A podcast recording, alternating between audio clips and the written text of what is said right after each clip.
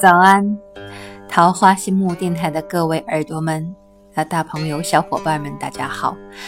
我们今天继续来聆听《千字文》，品味中华传统之美。墨悲丝染，诗赞高阳。景行为贤，克念作圣。得见名利。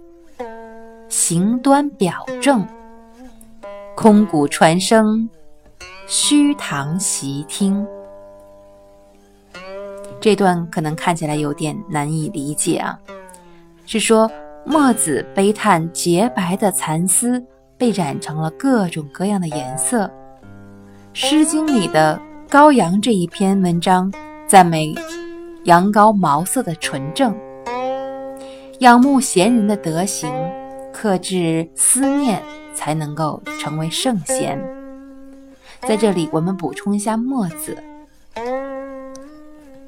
墨子名翟，春秋末期的宋国人，是中国历史上唯一一个农民出身的哲学家，同时也是著名的教育家、科学家、军事家。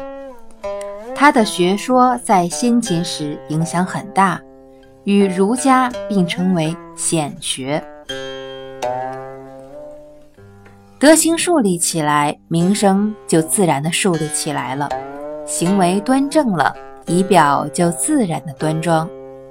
空旷的山谷能将声音传得很远，空旷的厅堂里说话就能够有回声。墨悲丝染，诗赞羔羊。景行为贤，克念作圣。得见名利，行端表正。空谷传声，虚堂习听。